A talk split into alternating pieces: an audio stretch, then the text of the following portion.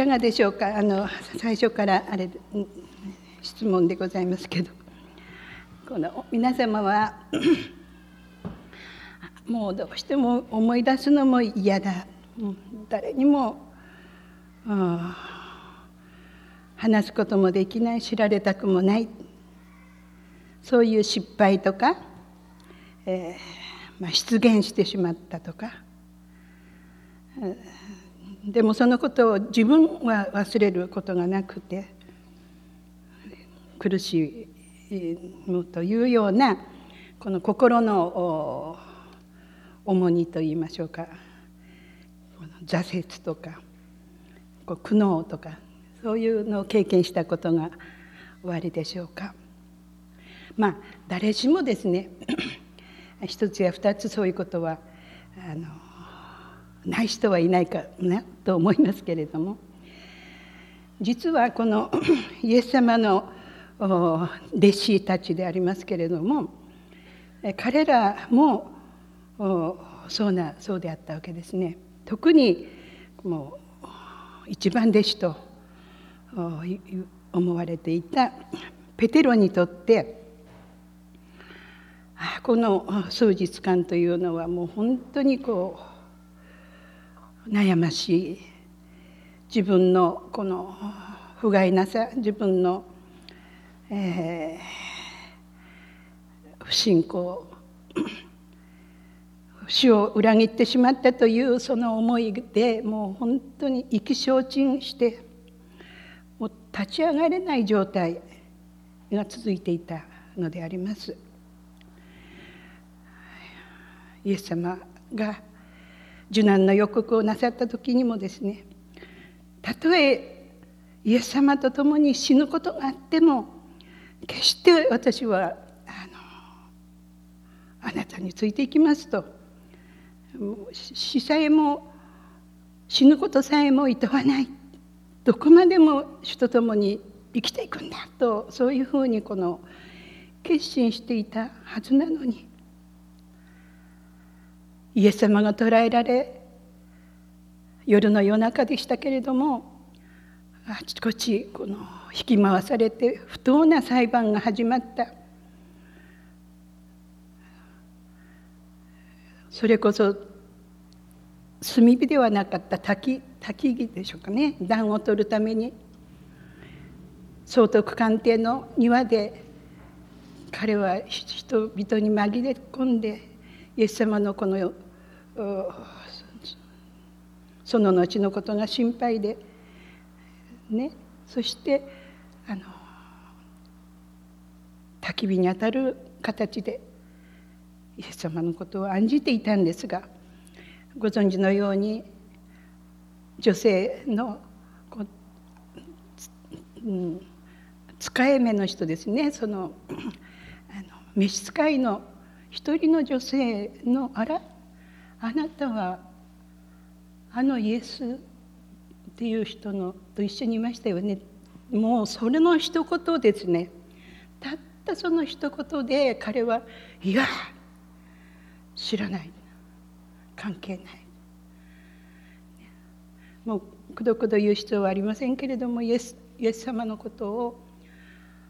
もう呪うような言葉を使ったというんですからどういう言い方をしたでしょうか？私は彼は知らないんだ。関係ないんだ。会ったこともないんだ。多分いろんなことを 想像できますけど。まあ彼はもう本当にほんの一言小さなささやくようなあら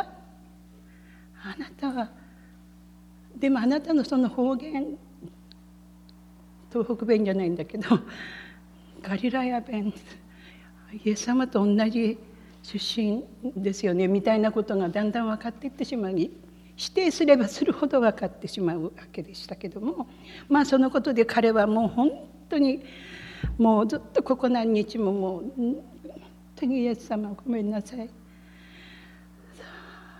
彼はもう外に出て男泣きっていうか大泣きに泣いたと聖書に書かれています。でもそれは 実はペテルだけじゃないんですね。12人いた弟子の一人はユダはね、銀30枚でイエスを売ってしまった。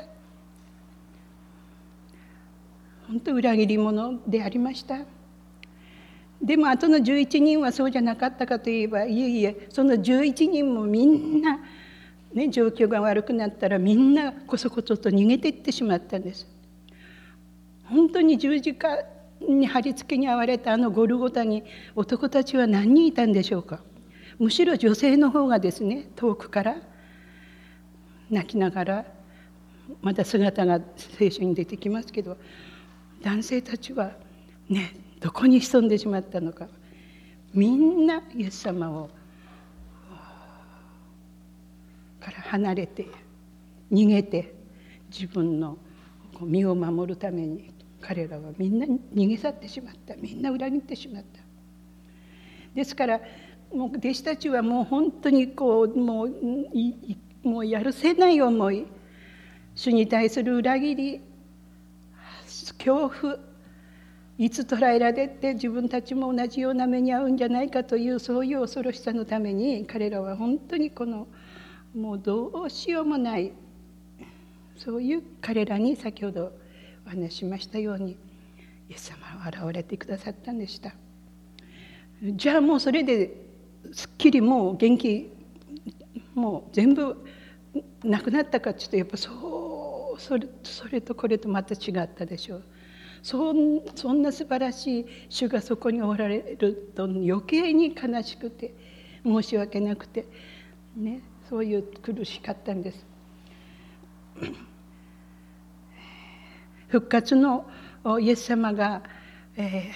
ー、弟子たちに現れる前にその複数の女性たちが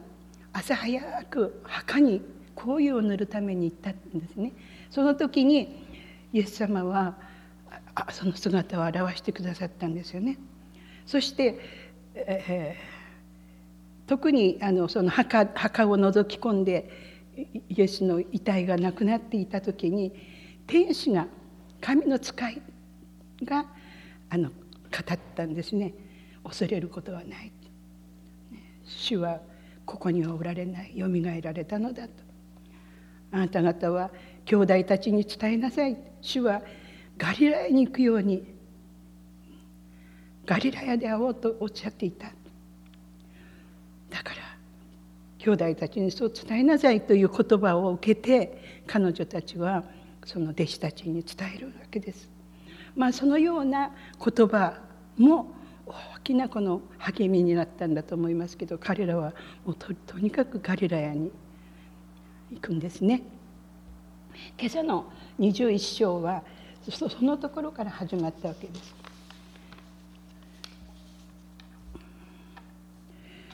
このさっきこのテベリアス湖畔っていうのこれはま古い古い読み方ですけどガリラヤ湖畔のことですよね。でそこで、えー、実はあの長らく漁師として生計を立てていたシモンこのガリラヤ湖で実はイエス様に出会ったんです。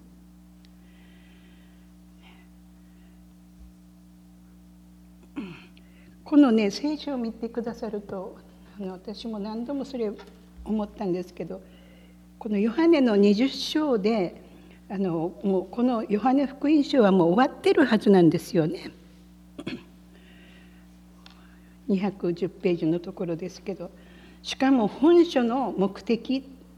今そのその前のイエスとトマスのところを今日子どもたちにお話ししたんですけどもこのヨハネ伝が書かれた目的は特に31節ですねこれらのことが書かれたのはあなた方がイエスは神の子メシアであると信じるためでありまた信じてイエスの名により命を受けるためであるって、ね、そうかはっきり書かれていますようにヨハネ伝はもうここで完結していたはずなんです。ところが21章今日のこれはまるでこう何て言うんでしょう、まあ、付録とは言いませんけれどももう一つこのことだけはしっかりととどめておかないといけないというので後でこう加筆されたものだと言われておりますがその内容が本当にありがたい文章なんですね。ところがまあ時間の関係で詳しくはあれですけどもここに集まっている弟子たちというのは、えー、7人であるということが分かりますよね。そのうち漁師だった人はシモン・ペテロとそれからあのゼベダイの子ヤコブとヨハネだっていうその3人は漁師ですけれどもまあ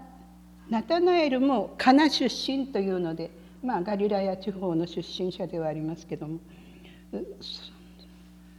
そそしてそこにトマスが現れていますねトマス。その他にも2人の弟子がいたこの2人が誰だったかはっきりしておりませんけれどもとにかくでも10人ねユダがいなくなって今11人の弟子がいるはずなんですけどもその11人のうち7人がそこにちょうどこの居合わせているんです。私はこの1週間本当にこうシモン・ペテロのことをずっとあの何回も何回もこうあの想像してきました。えー、シモン・ペテロですね実はこの今最初にあったのはこのガリラヤでイエス様にお出会いして召し出されたわけなんですね。その時も実はあの漁がうまくいかなかった日でしたね。もう本当に何も取れなかったこれはルカ伝の五章にも書かれておりますけどそのところで、えー、イエス様が網を沖にこぎ出してもう一度その漁してみようとおっしゃられるんですね。普通だったらそんな素人の言うあの言葉なんか、ね、専門家の漁師たちは聞くことは少ないんでしょうけどももう私たちは夜通しやってきたんです。もうそれは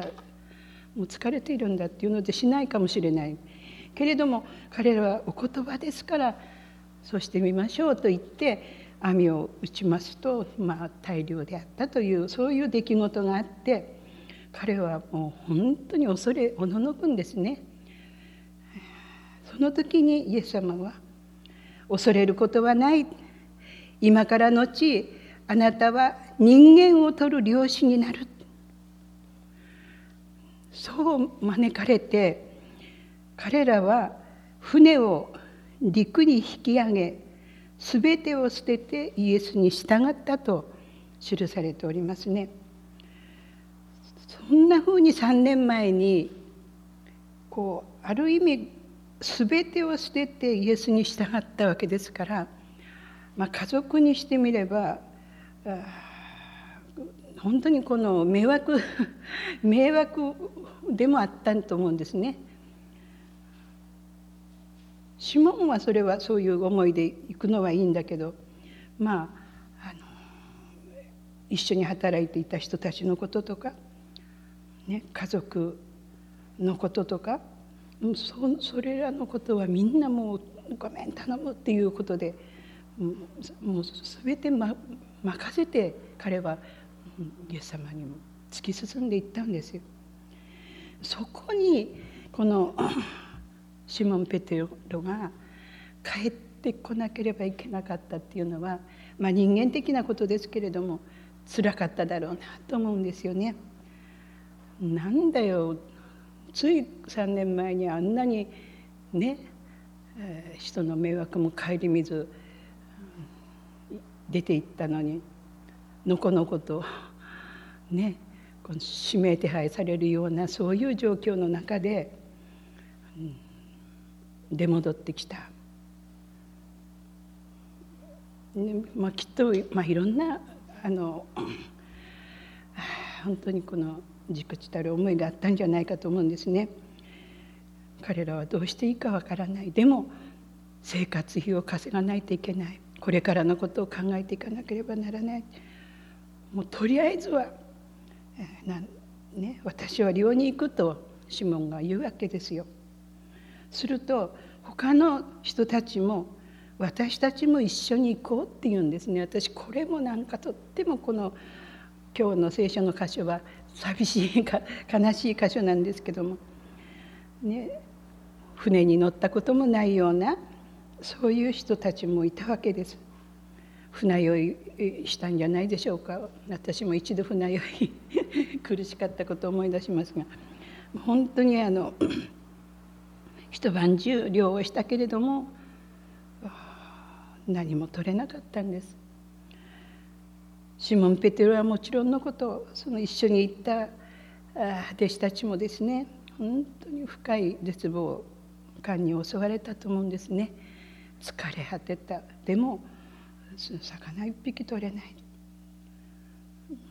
どうするどうしよう。自分は自信があったあの漁漁ができると思っていたペテロにとって。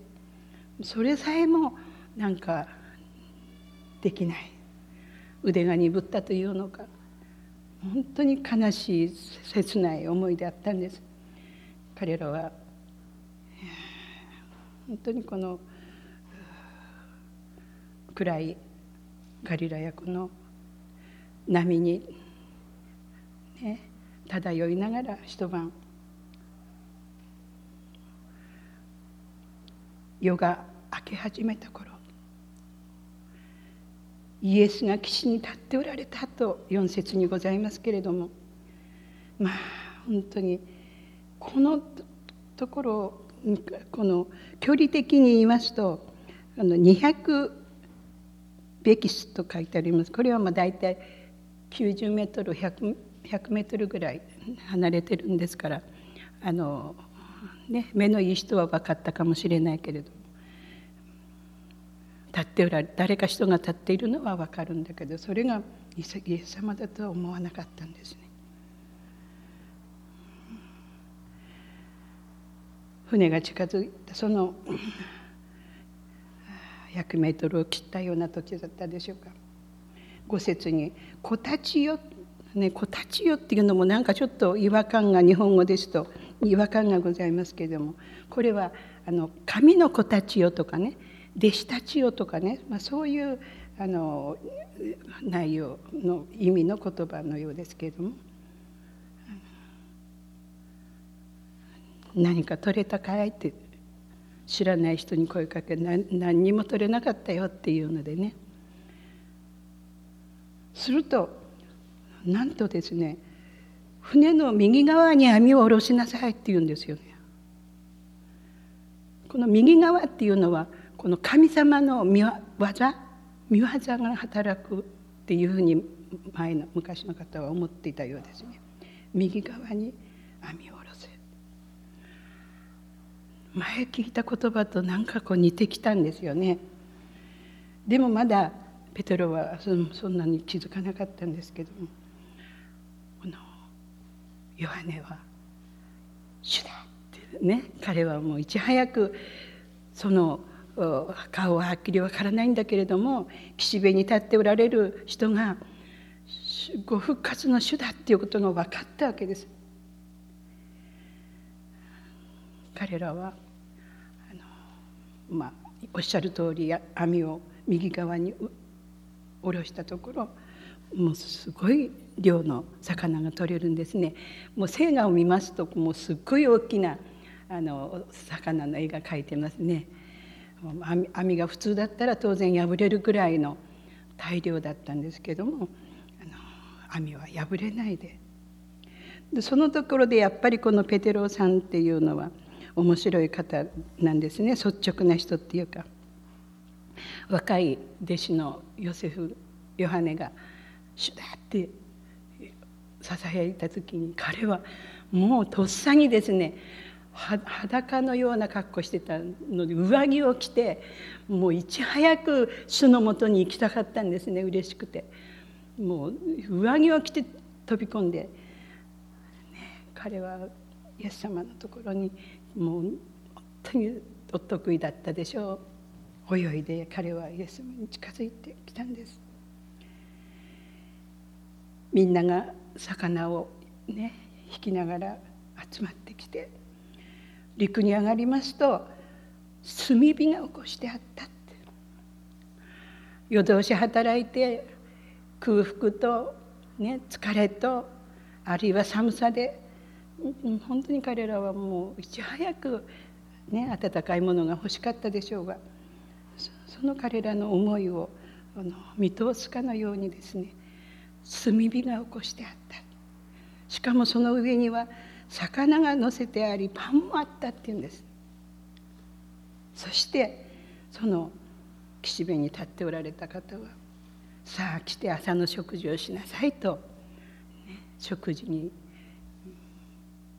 招きそして彼らをもてなす。いつもはイエス様は多分もてなされる方でありましたでしょうけれども今日はそうじゃないんですね。イエス様の方が疲れたんだろう。よく頑張ったね。とそういう思いで彼は本当にこのもてなしてくださるんです。けれどもイエス様にはもうそのあのもういつもの いつものなさっていた行為がありまして13節にイエスは来てパンを取って弟子たちに与えられた。魚も同じようにされた、ね、ついこのこの間エマオ途上にもうエマオにも帰ろうとしているこの2人の弟子たちのところでもパンを刺してそのパンを裂いている姿を見て「ああイエス様だ」って彼らは分かってまたエルサレムにあの飛びねとんぼ返りしたことがエマオ途上のねあのお話がありましたが本当に神様は人々を神の国へと招くために私たちのところに来てくださるのです。人が救われ自由にされ人間として尊ばれるために私たちをも主は招いてくださってそしてもてなしをしてくださるのです。本当にこの食卓の恵みにですね私たちも本当に「主ありがとうございます」そのように本当に喜んで感謝してそのイエス様のこの祈りに従っていきたいと思うのであります。この今日の聖書の箇所は前半と後半に内容が分かれております。そして この後半のところでありますけども、えー、食事が終わりました。彼らはもうイエス様って確認しなくても岸辺の人がイエス様であるっていうことはもうよく分かっていましたから彼らは多分ね喜びとそれからこの涙もう何とも言えないね。思いがいっぱい詰まった。あんまりでも言葉はもう食べることにも忙しいけどけれども言葉少なにしかしもう喜びにあふれて食事をしたと思うんですね。食事が終わった時です。イエス様はシモン・ペテロにヨハネの子シモン。このヨハネの子シモンっていうのはシモン・ペテロね。あなたはこれからペテロと呼ぶよって岩体も大きかったのかもしれないけどそのようにしていつもシモン・ペテロとイエス様はおっしゃっていたのにもう最初の彼が救われる、ね、最初に会った時のような呼び方ですね。ヨハネの子シモンよ。名指しでおっしゃるんですね。この人たち以上に私を愛しているかこのしかしこの問いは非常に意味が大きいわけです。本当に主の前にもう顔を上げることができないそういう指紋をもう一度たたしめようと、ね、そういう祈りを持ってイエス様は「私はもうお前のことを許しているんだよ」ってそういう言い方ではなくて「あなたはこの人たち以上に私を愛するか」と問われているのです。でこれはおそらくあのそこにいた弟子たちもですねペテロだけこっち連れてきて言ったんじゃなくてみんなのいる前でおっしゃったに違いないと思うんですよね。ですからそれは同時に「ペテロ」って言われてるけどトマスにしてみれば「トマス」って言われているもうそれぞれ自分の名前を呼ばれているそういう思いで聞いたに違いないんです。私たちもですねここでこれはね弟子たちだけに語られた言葉ではなくて実は私たちにも問うておられる言葉なんですね。あなたはこの人たち以上に私を愛するか本当にペテロたちがこの与えられたこのこの時が立ち直りのこのチャンスになることを主は本当に願っているんですね。ペテロのこの挫折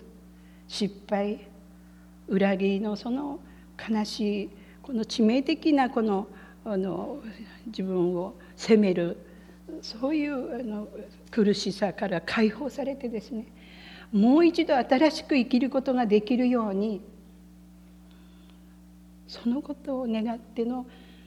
イエス様の素晴らしいこの恵みの時なのであります。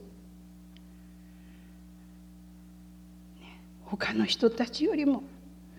私を愛しているか。でもねこれは実はこの3回も繰り返されてますね。きっと彼はもう悲しくなったと書いてますけどそうでしょうね。1回2回までは「そうなんです」って「愛しています」ってね。言えたかもしれない3度も言われたら私はイエス様を3度も裏切ったっていうことも思い出したかもしれないし、まあ、そんな計算しておっしゃってるんじゃない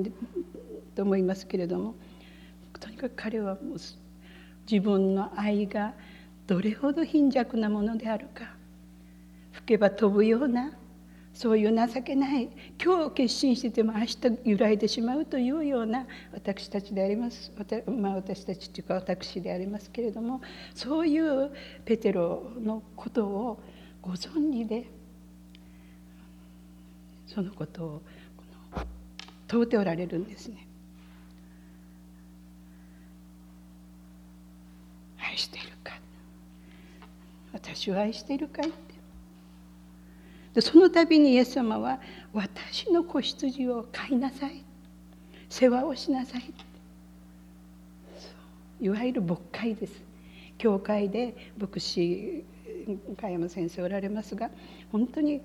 先生いろんなことを考えて祈って働いてくださってますけど本当にこの私たちも本当にこの神様からのあの先生がお一人ではできないそういうところをね私たちも本当に主主の主の呼びかけに応えて子羊たちのまだイエス様のことを知らないそういう人たちのためにこの子羊を世話をする養うそういうことを主がこのおっしゃってるんですね。で私はこの「愛しているか」っていう私も実はこの「愛して」そのまあ不謹慎かもしれない私なかなかこの今村に対して「愛してます」って言えなかったんですよ。なぜかっていうと自分の愛があまりにも貧弱だから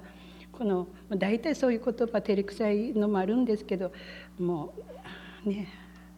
今村も私に対して愛しているってあんまり言えなかったんです。ある時ですね私がまあちょっとご余談にあの2か月ほど 孫がアメリカの孫たちが3人あの出産する時に2か月ねあの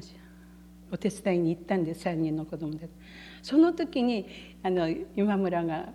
まあ、終わりに近くなった時に「愛してるよ」って言ったことがあったんです。で私は向こうの あの 牧師先生に「先生今村がねこの間昨日の電話で「愛してる I love you」ってそうそう愛してるんじゃない「I love you」って言いましたって言ったらその先生がね大笑いしてね「へえ今村先生 I love you」って言われましたから そんな大笑いしたことがあったんですけどなかなかこの「愛しているよ」っていうのはね私たちにはちょっとこう あの難しいんですね。でちょっとあの時間があれですけどもあの山浦原始っていうんですかねこの東北の方でガリラヤの家州っていう あの岩手県の気仙沼の方言でこの聖書を訳しているのが出てますね4つの福音書だけですけれどもねでそこちょっと面白いからちょっと読んでみます。私は北陸の方 言ならいいんですけどこれ東北ですからあれですけど1回目のあの言葉ですね「おおめおみゃや、ね、お前はわしのことを大事に思っているか?」ってそうするとペテロさんがね「お前様に惚れております」って言うんですそうか俺の子羊らの世話をしろって。ちょっと東北弁じゃないと思いますけど。2回目ですね「お前は私のことを大事に思ってるかい?」って。するとペテロは「惚れ込んじょります」って言うんですね。そうするとイエス様の方が「俺の羊たちを面倒見ろ」って3回目「この俺に惚れ込んでるかい?」ペテロが答えます。お前様は何だって分かっておられる？俺がお前様お前様にく首ったけなのは知っての通りでございます。ってちょっととがきがありましてイエス様はカラカラと打ち笑って微笑濡れのペテロの肩をがっしりとつかみこう言いなさった「お前が俺の羊らの世話をしろ」って教会に仕える使命を託されたんですね。イエス様は聖殿人々を羊私はその良い羊飼いだ良い羊飼いは、ね、羊のために命をも惜しまないということをおっしゃっていましたここでもイエス様は良い羊飼いになるように互いに愛し合う教会を築いていってほしいと求めておられるのであります。そしてさあ俺についてこう、まあ、そんなようなこう訳が書いていましたね。方言のあの気仙沼訳 でありましたけども。私たちもペテロのように何度も取り返しのつかない失敗をするものであります。自分の罪と不信仰を思う時に神の前に顔を上げられないそのようなものであります。しかし十字架の苦しみとその死によって私たちの罪をあがなってくださったイエス様は私たちに「あなたは私を愛しているかと問われます。3度も問われます。私たちも主よあなたは何もかもご存知です。私があなたを愛していることをあなたはよく知っておられます。そのようにお答えして俺に従えとおっしゃるイエス様に従って喜んで感謝をしてこの1週間も過ごしてまいりたいと思います。一言お祈りいたします。ご自愛深い父なる神様皆をあがめて心から感謝いたします。ご復活された主イエス様は昨日も今日も常しえに生きておられます。弟子たちをもてなし立ち上がらせてくださった主は私たちをも憐れみ許しもてなしてくださることを信じて感謝いたします。どうかまだこの主の福音に預かっておられない方々のために教会が一丸となって主のこの御言葉を届けることができますように神様の身元へ立ち返る魂が起こされますように助け導いてください。御子イエス・キリストの十字架の贖いを深く感謝します。尊き主の皆によって祈ります。アーメン